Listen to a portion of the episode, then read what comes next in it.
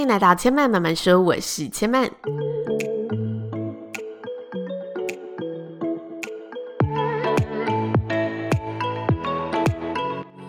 目前频道在 Apple Podcast、Spotify、KKBox 以及 Google Podcast 都听得到。喜欢的朋友，欢迎帮千嫚订阅并留言评论，让更多人可以认识千嫚慢慢说喽。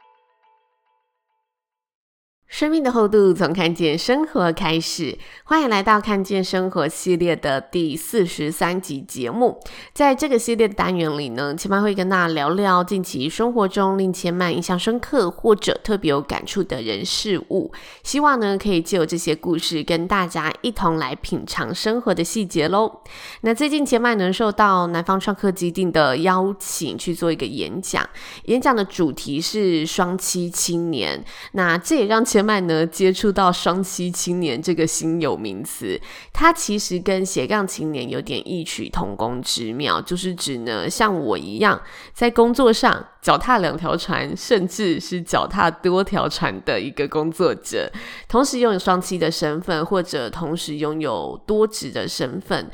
那我的双栖身份呢，就是我是实体的活动主持人，也是一个在线上跟大家对话的新媒体 Podcaster 的身份。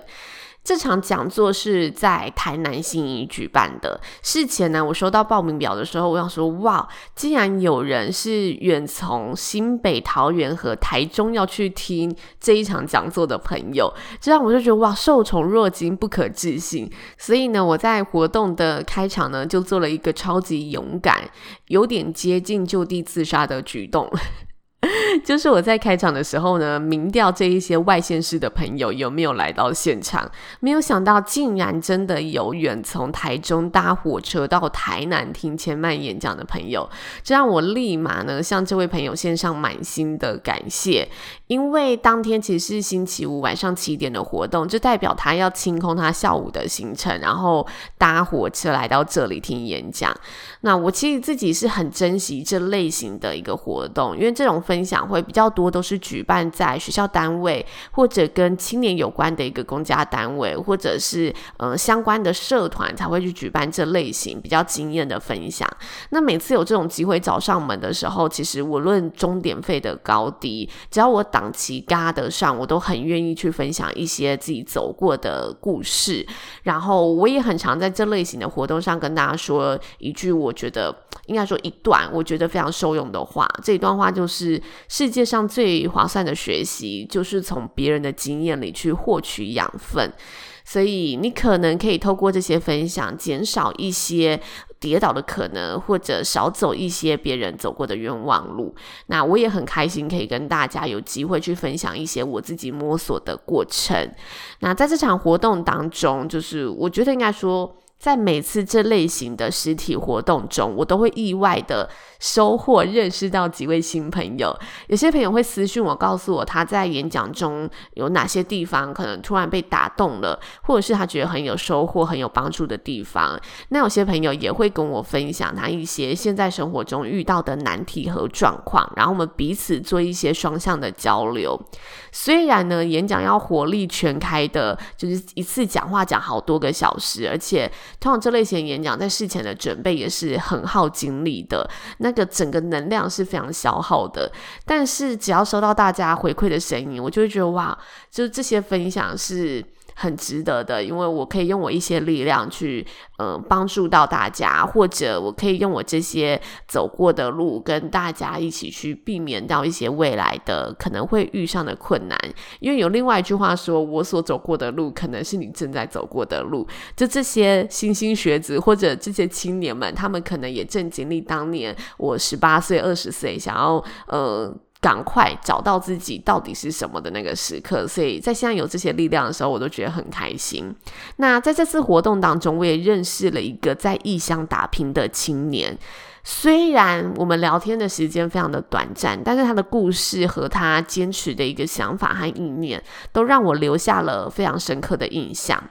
他的家乡在彰化，彰化还是有分比较市区和没那么热闹的一个区域乡镇。那他的老家呢，就是在没有那么热闹的区域乡镇里面，所以他毕业之后就自然而然的成为那种。出走家乡打拼的青年，其实也是很多现在青年的心声。那在聊天的过程当中，我们就聊了一些现在的工作啊，以及他对未来可能有什么规划。因为他说他其实听了我的转变之书的那几集分享之后，他觉得很戳中他的心，所以他就告诉我他现阶段面临到的一些转变的过程。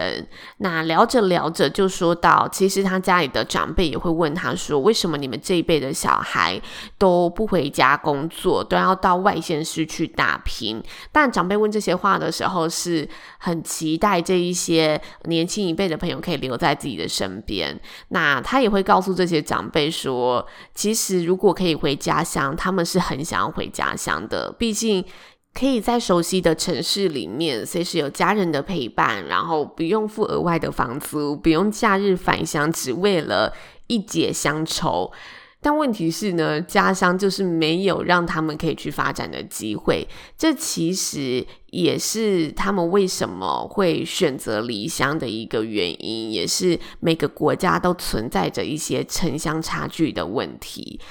但是这一位新朋友呢，他的情操我觉得非常的伟大，因为他接着说，所以他现在选择这些工作，就是希望未来自己可以。把这些所闻所学带回家中，然后去集结更多同乡青年的力量，去活络自己的家乡，为自己家乡创造出更多可以发展的机会。所以，他现在的工作内容其实都是跟如何去带动乡镇发展有关的。所以，我就问他说：“所以你很确定自己的未来会回到家乡吗？”他很坚定的回答我：“对。”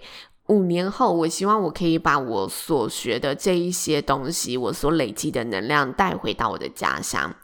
这整个言谈之中，我都可以感受到他非常笃定的一个精神。能在一个不到三十岁的青年上看到这份愿意身体力行、用行动去对家乡付出的这份情怀，我觉得是非常不可思议。对我来说，我自己很敬佩，也觉得非常不简单的一件事情。而且，我觉得他。更让我觉得欣赏，更让我觉得真的是了不起的一件事情是，他其实是有做过一些就是尝试的，就是他集结了真的是同乡的青年，然后在家乡里面办了一场家乡特色的活动，然后这场活动也非常成功。他说他在那个活动中发现，诶，这个是可行的，是真的有方法可以做到的，是有可能为家乡注入更多被看见的机会的。所以他现在就是要趁自己年轻，赶快学成，然后回家乡去发展打拼，回馈那片陪伴他长大的土地，以及他那一个心心念念、其实心里还是非常爱的家。我记得啊，我上周在看《初心》这部电影的时候，纪录片的主角江振成，他那个时候就在士林夜市里遇到了一个热情的民众，然后有民众就对他为什么会退回米其林星星，为什么要放下他米其林认证的新加坡餐厅，回来台湾另创事业。就对于他这个决定感到非常的疑惑，所以也提出疑问，问他说：“你怎么会想要在台湾做精致料理？台湾精致料理的市场并没有这么的好。”那江振成主厨他听完这个热情民众的问题之后，就回答他说：“嗯，我们总不能期待环境要好，现有的环境就是这样，但总有人要投入之后，才有可能更好。”那他就接着说，其实他当初去新加坡的时候，也没有人想到新加坡的精致料理可以如此发展，所以他觉得回到台湾就是一个使命吧。在电影中看到这个片段的时候啊，我就想起我 在这场演讲遇到的这一个朋友，也想起了某一些朋友他在面对那些不如想象中的职场环境里所做出的一些不同的决定。其实的确，如果讲回来的话，每个人无论是论成功、论发展，大家都一定是以最好的环境为首选嘛。但是，当你知道你想要的那个环境就是不如预期时，但你又很确定你自己想要在这个环境里面的时候，你如何用更长远的视野去开拓这个环境？我觉得才是真正重要的事情。把自己的能力放在为环境创造出更好的一个机会。那这里面当然有一些人，可能是你迫于现实，你必须要待在这个环境里面。但是我觉得最恐怖的就是你待在这个环境之后，你慢慢的被这个环境消磨掉你原本可以去发展的空间，或者你原本可以去发光的地方，因为你在这一个环境之中，你把它掩埋起来了。所以我觉得更重要的就是像。上面的这两个案例，就是张正成主厨所说的。当然，他是功成名就之后才返乡，但我觉得这一个青年朋友的案例是非常激励人心的，因为他知道他想要回家乡。虽然现在这个家乡的环境，无论是就业或者是各种资源都不如他的预期，但是他很努力的在想要怎么。利用自己的力量，把这一些乡镇存在的问题，可以慢慢的透过一代一代的一个努力，去发展出一个更好的可能。而且他的这个方向也有助于他自己的生涯，可以去做一个更好的规划、更好的耕耘。这真的是一个非常了不起的决定跟一个行为，所以也想跟大家分享这一则呢。千曼最近在生活中呢所接接触到的小故事。虽然是小故事，但它真的是大启发，所以也希望大家，无论你现在的环境是喜欢，或者是没那么如预期的，可能不是大家想象的这么完美的，但是当你选择待在这个环境的时候，你要用什么心态去看待它，让自己如何的转念，不在这里也跟着消磨掉自己的人生，这真是非常值得大家去思考的。那如果大家听完有任何的想法心得，也欢迎可以留言跟千曼分享。千曼慢慢说呢，目前在 Apple Podcast、Spotify、KK Box 以及 Google Podcast 还有很多平台都听得到。现在收听 Podcast 的平台真的越来越多了，所以大家如果喜欢的话，可以帮千曼呢在你现在收听的平台上帮千曼按一下订阅键来支持一下。那同时呢，也可以把千曼的节目介绍给身旁的好朋友，让大家有机会呢可以接触到千曼用心制作的内容。那千曼慢慢说，今天就说到这里喽，也邀请大家下次再来听我说喽，拜拜。